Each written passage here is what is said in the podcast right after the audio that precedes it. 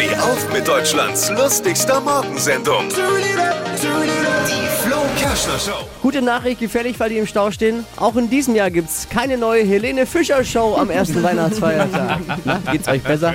Also für die Helene Fischer Fans ist es schlimm. Wie für andere Weihnachten mit der Verwandtschaft zum Beispiel.